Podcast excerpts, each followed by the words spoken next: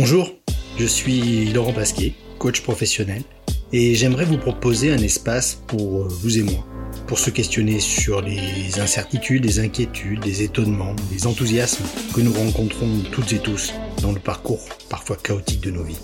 Comme vous, je doute, je cherche, je me questionne sur ce qui fait irruption dans nos vies sans nous demander notre accord et rendre nos certitudes. Ici, pas de recette toute faite du type vous gagnerez en sérénité en 5 minutes par jour ou trouver le bonheur grâce à cette pratique quotidienne. Non, juste de l'espace et du temps pour prendre un peu de hauteur et pour tenter de grandir vers une nouvelle version de nous-mêmes, peut-être un peu plus éclairée.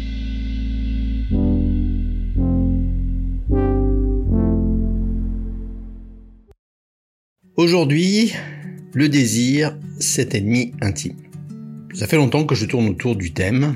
Cette fois, allez, je me lance. Il s'agit aujourd'hui d'une réflexion sur ce sentiment sous-jacent à bien des tourments de notre condition humaine. Un peu dans l'esprit de l'épisode que je vous avais proposé sur l'injonction au bonheur. Certains disent, à raison, que le désir est une force motrice de nos vies. Même la force motrice de nos vies.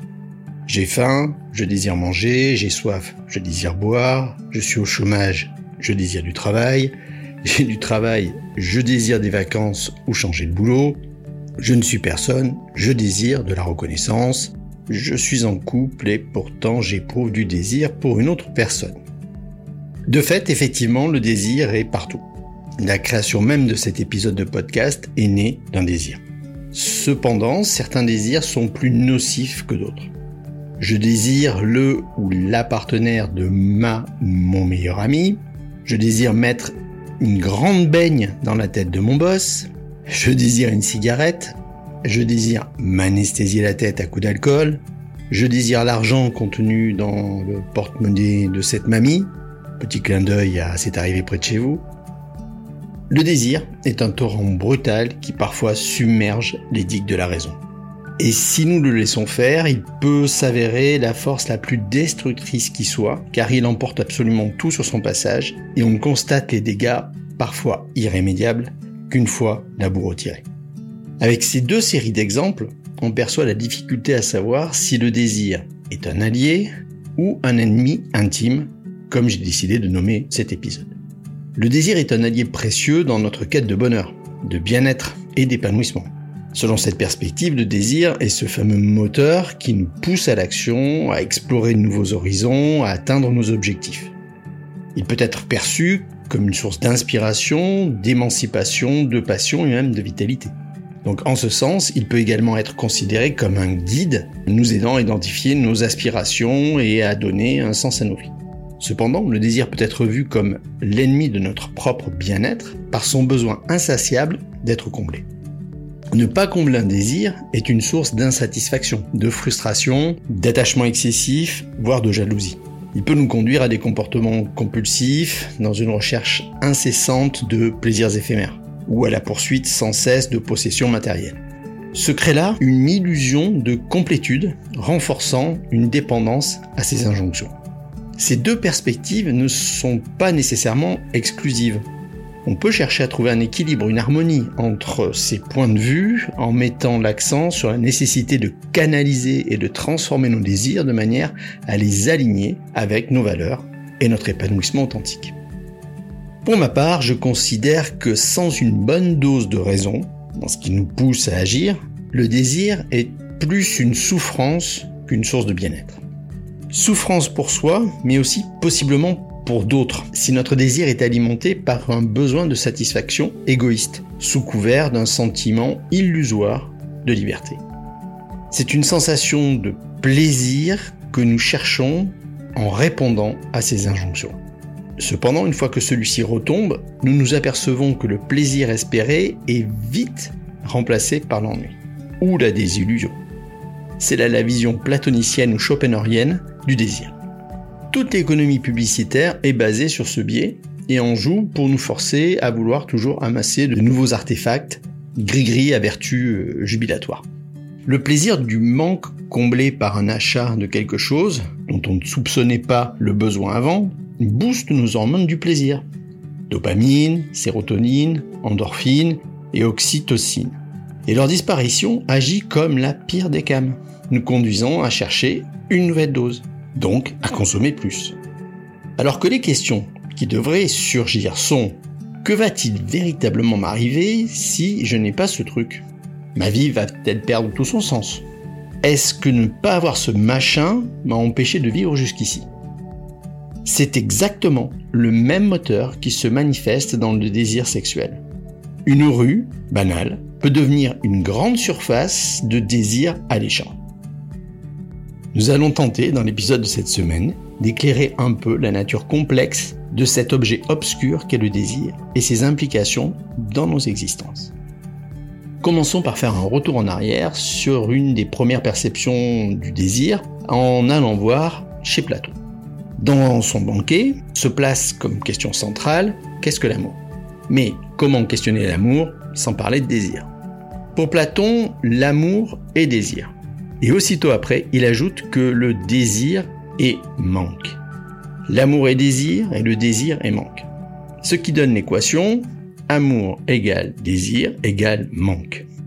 Ce que l'on n'a pas, ce que l'on n'est pas, ce dont on manque, voilà les objets du désir et de l'amour.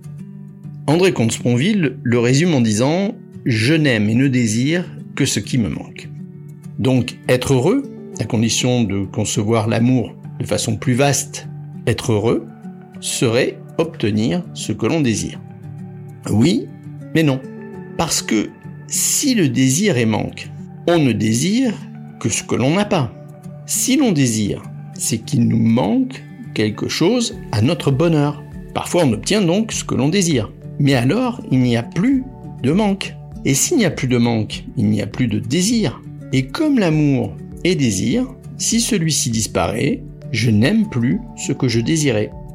Si vous avez maintenant ce que vous désiriez avant, du temps où vous ne l'aviez pas, vous n'êtes plus heureux, vous n'avez plus ce sentiment d'amour. Parce qu'être heureux, ce n'est pas avoir ce que l'on désirait. Être heureux, c'est projeter d'avoir ce que l'on désire. Toujours la même équation, amour, bonheur, égale désir, égale manque. Donc, si on résume, pour Platon, ce paradoxe nous conduit à n'être jamais heureux parce que jamais satisfait de ce que l'on a et en perpétuelle recherche de ce que l'on n'a pas encore et qui va nous apporter ce que nous pensons être le bonheur véritable. Malheureusement, c'est une illusion. C'est le chien qui court après sa queue. Prenons un exemple que j'emprunte encore à André Comte-Sponville. Tomber amoureux en langage platonicien, c'est découvrir que quelqu'un vous manque viscéralement. Si on est célibataire, ça va. Si on est marié, c'est quand même un peu une catastrophe et une source d'emmerdement à peu près infinie.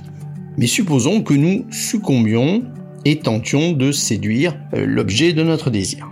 Alors oui, je dis objet parce qu'à ce stade-là, c'est notre cerveau reptilien qui est aux commandes et on ne voit plus une personne en face de nous, mais la projection de nos fantasmes. Si on ne parvient pas à la séduire, le manque se transforme en souffrance c'est le blues du chagrin d'amour et euh, l'estime de soi qui prend une bonne baffe de plus dans sa tête. Mais si on arrive à séduire l'autre et qu'éventuellement une vie de couple commence. Oui, parce que pour un coup d'un soir, on reste sur le reptilien, très vite repu et satisfait. En couple donc, à force d'être là tous les jours et de tout partager, le manque n'est plus là. Et le désir n'est plus là. Et la question qui surgit est est-ce que je suis toujours amoureux? Et la réponse est non, bien sûr. Il ne reste plus qu'une conclusion. Nous tombons dans l'ennui. Et pour s'occuper, on se balance des torts et des travers. Alors j'adore cette formule que j'ai euh, outrageusement piquée à Marie-Robert. L'ennui, c'est l'absence du bonheur au lieu même de sa présence attendue, dit André Comte-Sponville. Il ajoute, un couple heureux est un couple où l'on s'ennuie moins à deux que tout seul, et un couple parfaitement heureux, c'est un couple où l'on s'ennuie beaucoup moins à deux qu'avec tous les autres. Ce surgissement de l'ennui nous fait basculer de Platon à Schopenhauer.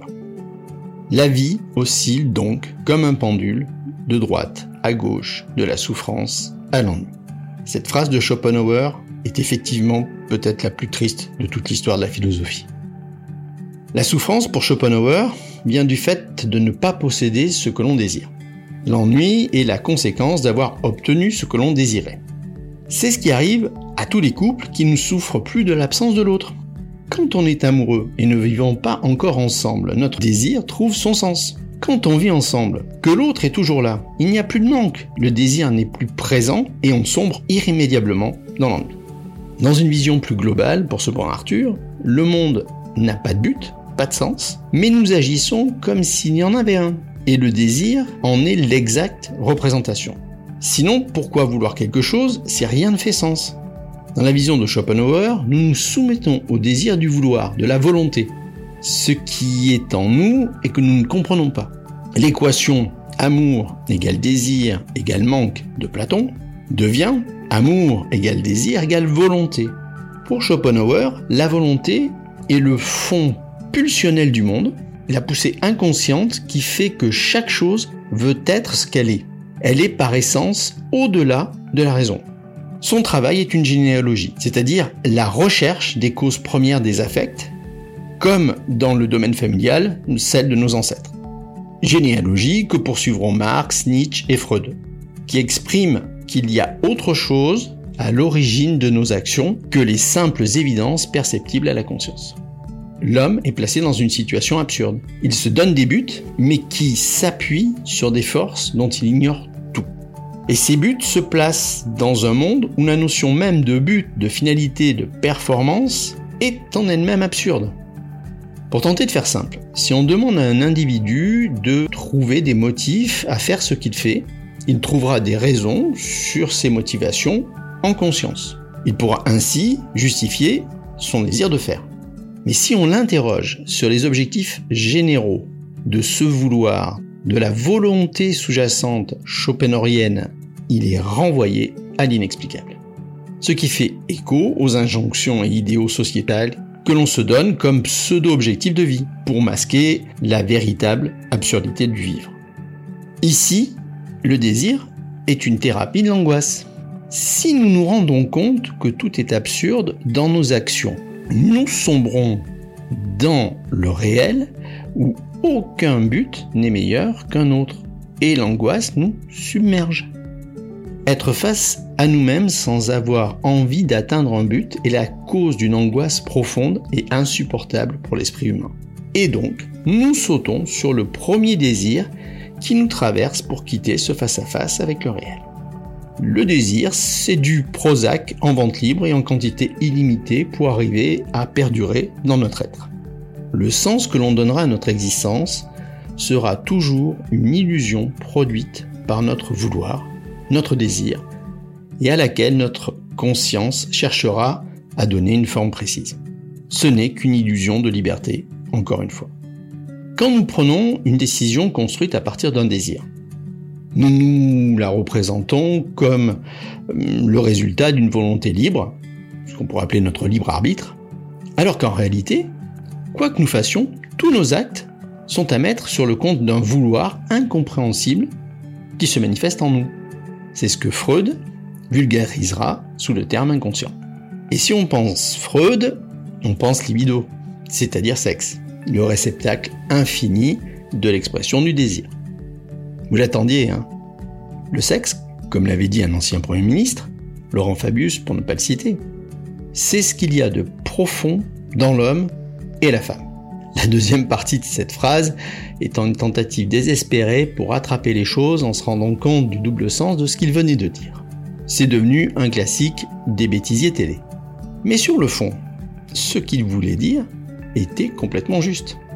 L'humain est peut-être un animal politique, mais aussi et surtout un animal à la sexualisation des interactions quasi permanentes. Nos vies sont guidées par le besoin de séduction, de plaire, parce qu'il y a quelque part dans nos têtes la devise de Jean-Claude Duss, des bronzés. On ne sait jamais, sur un malentendu ça peut marcher.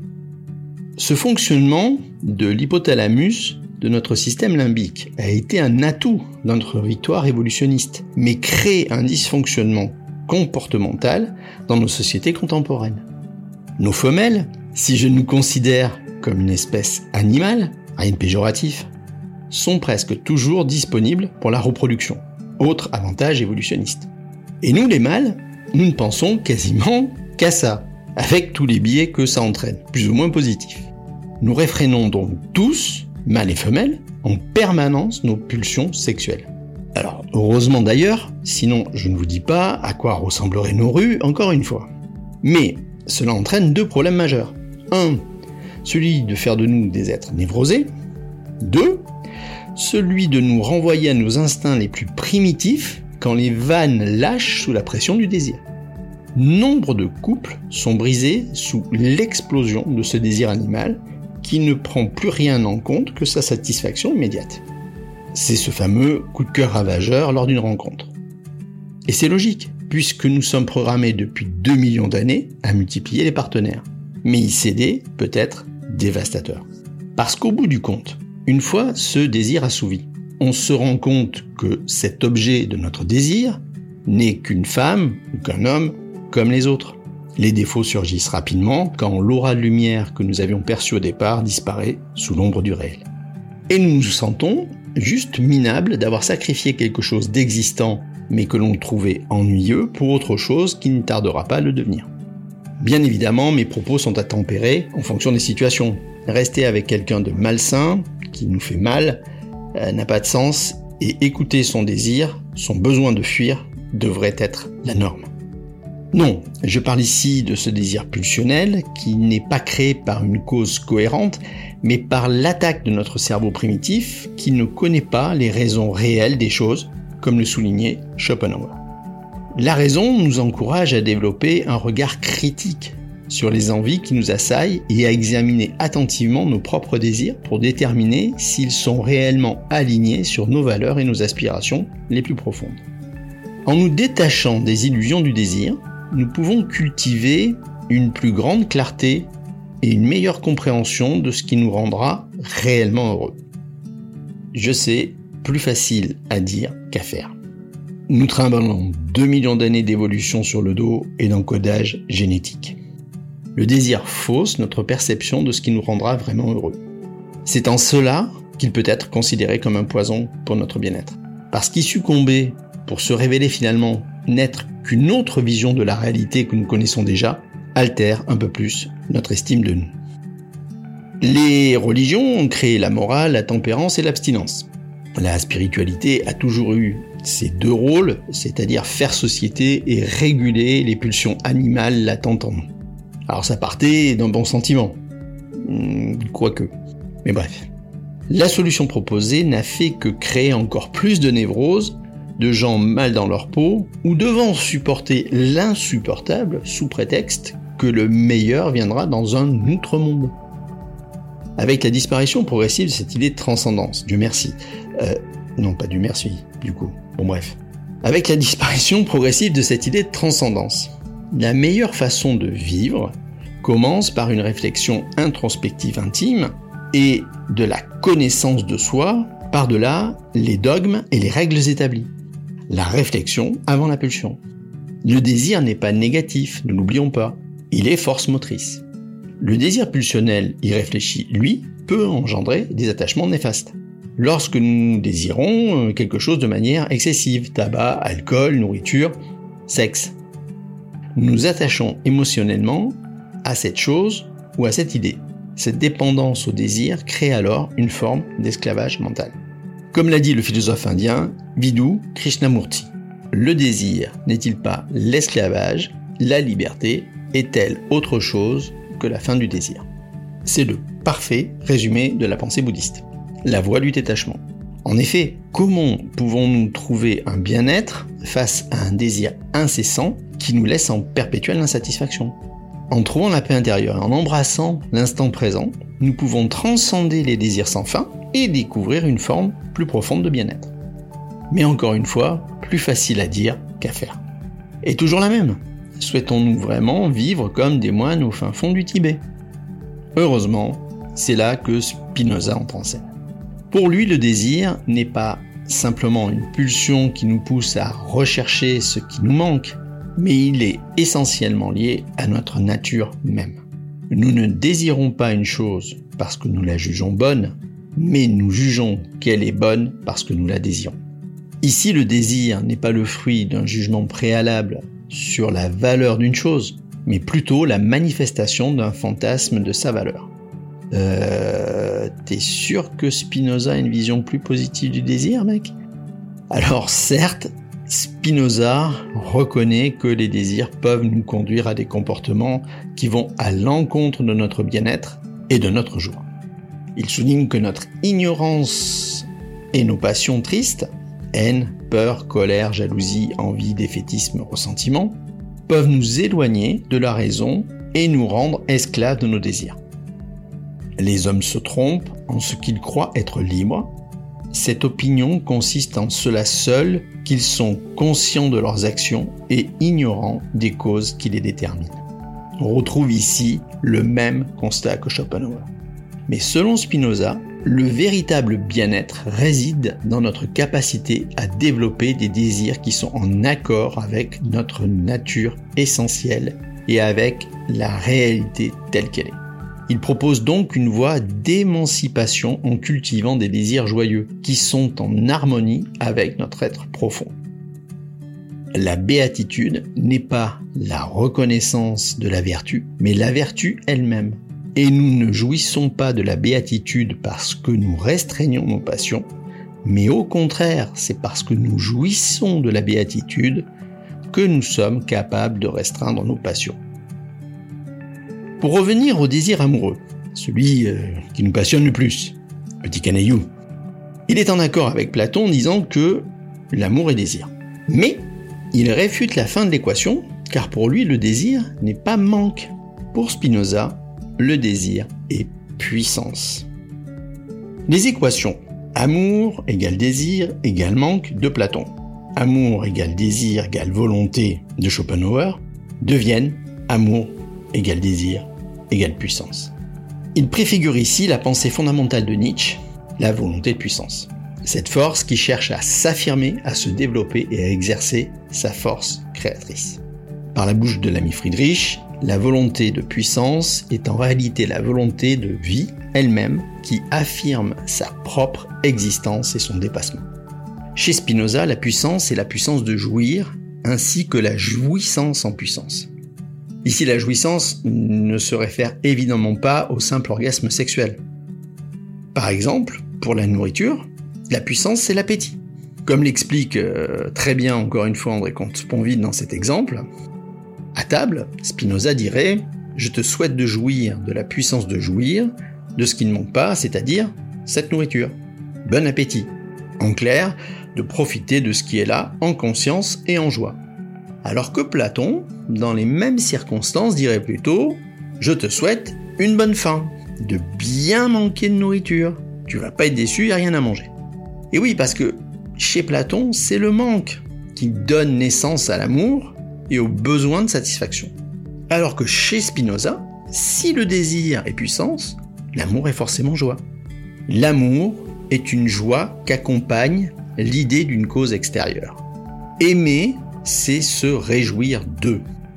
Un amoureux spinoziste dirait La cause de ma joie, c'est l'idée que tu existes. À chaque fois que je pense à toi, ça me rend joyeux. Ici, il n'y a plus d'ennui comme chez Platon ou Schopenhauer. Pour eux, dans un couple, quand il n'y a plus de manque, il reste l'ennui, comme nous l'avons déjà vu. Dans un couple spinoziste, quand il n'y a plus de manque, il reste la joie. Aimer ce qui manque, c'est facile. Se réjouir de ce qui est est autrement plus important. Et c'est à cette seule condition que le désir est bon et devient force motrice. Il nous conduit à aller conquérir ce qui manquait à notre bien-être. Il nous a donné la puissance de le faire, il nous donne le droit et le devoir de nous en réjouir chaque jour. Et cette jouissance de la satisfaction de notre désir atteint doit être savourée pour ce qu'elle est sans vouloir trouver autre chose dans une sorte de course effrénée à la quête d'un nouveau prétendu manque à combler. En conclusion, tous ces penseurs nous invitent à nous méfier de nos désirs, en jouir lorsque nous les reconnaissons bénéfiques en conscience, à les questionner, à les transformer et à les canaliser vers des objectifs qui sont en accord avec notre vision du monde. En intégrant notre désir dans une vision plus vaste que nous-mêmes, nous pouvons devenir les créateurs de notre propre destin. Nous libérer de cette servitude volontaire que nous imposent nos désirs pour atteindre la seule vérité qui compte, la joie de jouir de ce qui est plutôt que de fantasmer ce qui n'est pas. Sauf à y rechercher ce qui nous fera grandir, à augmenter notre puissance et non pas à résoudre la présence d'une pulsion, d'un manque vulgaire, épitomia chez les Grecs anciens, qui ne fera en fait que réduire notre estime personnelle en dernière analyse. Et eh bien voilà, on est arrivé à la fin de cet épisode plutôt dense. Alors je n'y ajoute plus rien. Et encore une fois, je vous laisse là-dessus à vos questionnements et à vos propres réponses. Et je vous dis à bientôt.